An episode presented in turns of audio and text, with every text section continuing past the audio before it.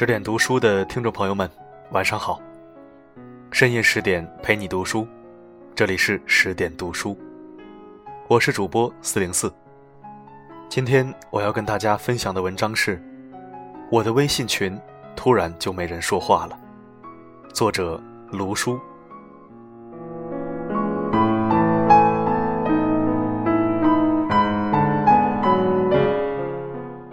有些关系就是距离产生美，有些圈子只能陪你走一段。今年上半年，我去北京参加了一个行业培训，来自天南地北的业内人士聚集在一起学习交流。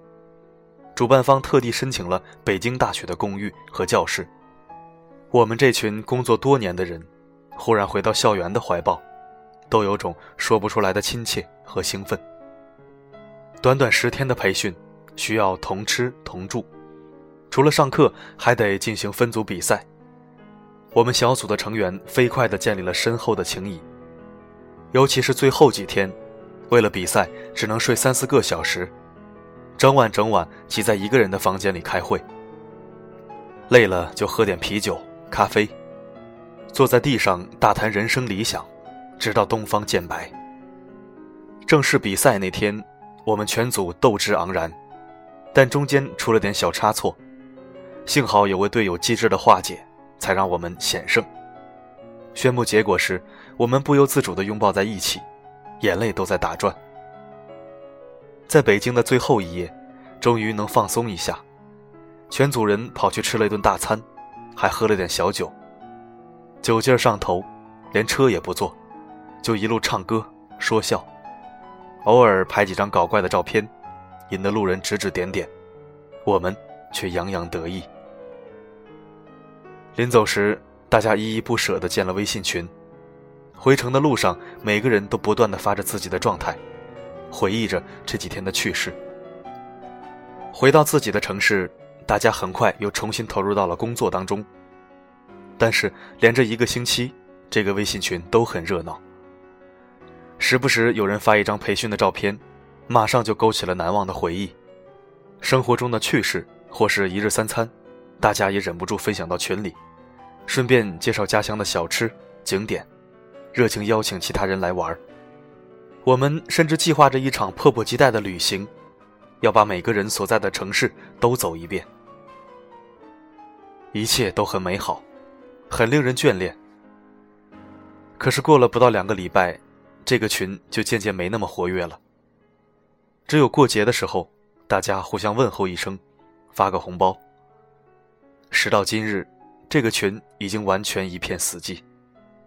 至于什么旅行，再也没人提起。我发现很多原本热热闹闹的微信群，忽然就会没人说话了。就连我老妈也有过这种经历。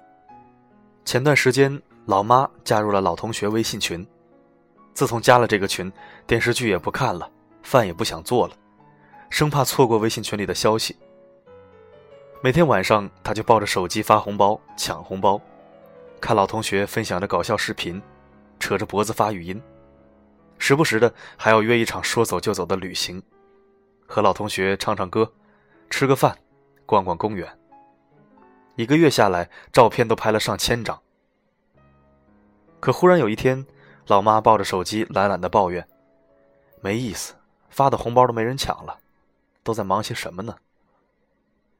过了没多久，老妈又开始拿起遥控器，对着电视机发呆了。可能每个人掏出手机看一看，都会发现几个曾经叽叽喳喳、如今死气沉沉的微信群。尤其是那种多年不见的同学群、朋友群，没事的时候翻翻聊天记录，总是感慨万分，想要跟大家说两句。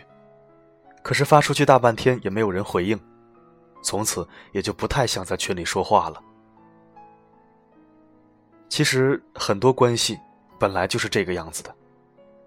从前没有微信群，大家天各一方，可能只有逢年过节才会打电话发短信。难得举办一次聚会，大家都兴致勃勃，一顿饭吃下来都舍不得回去。但再舍不得，也都会回到自己原本的生活中。这种舍不得就会变成期待，期待多年后的下一次相聚。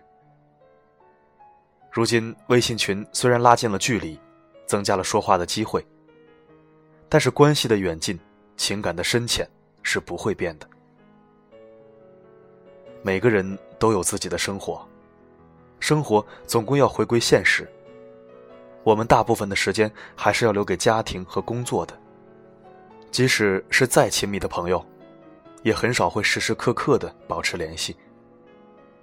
所以，不要奢求微信群里总有看不完的消息，也不要误会别人变冷淡了，因为每个人都有自己的生活，不可能总有时间去聊天、去回忆、去畅想。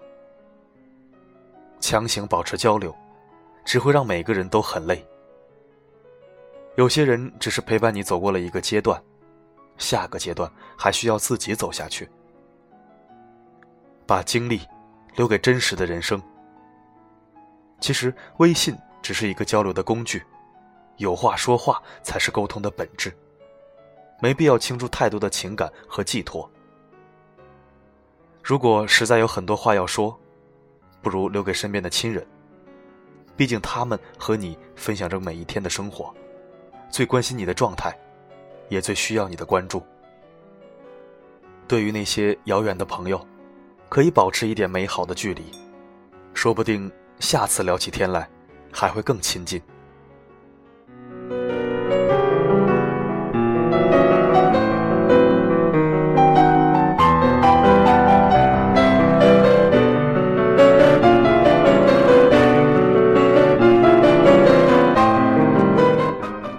更多经典美文，请关注十点读书，我是四零四。如果想听到更多我的声音，可以微信搜索“四零四声音面包”，收听我的个人电台。每天十点不见不散。希望我的声音能助你好眠，晚安。铅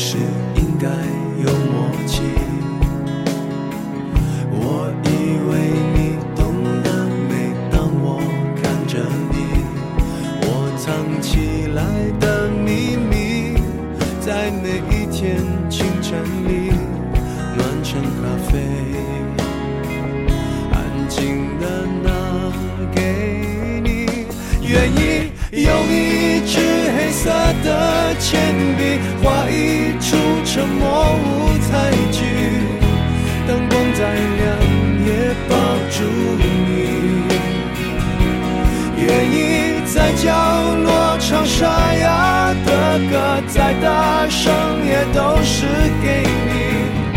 请用心听，不要说话。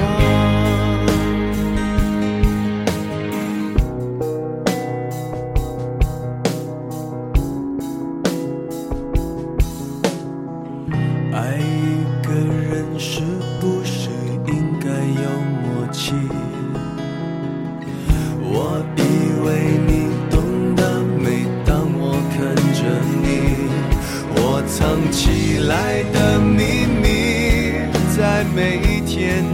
真理暖成咖啡，安静的拿给你。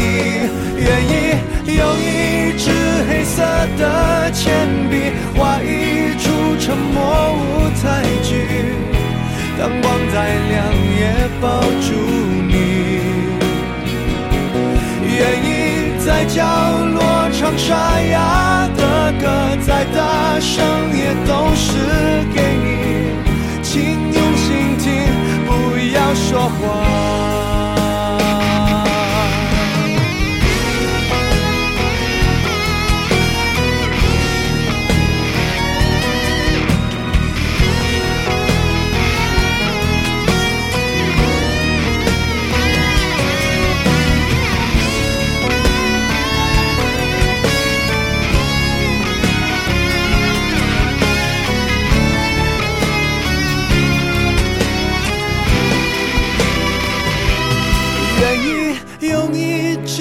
黑色的铅笔画一出沉默舞台剧灯光再亮也抱住你。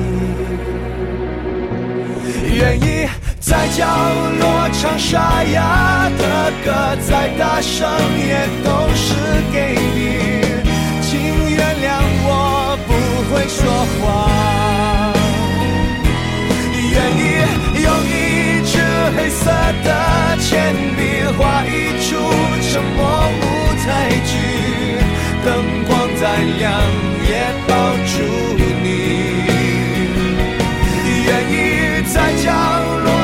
沙哑的歌再大声也都是给你，爱是用心吗？不要说谎。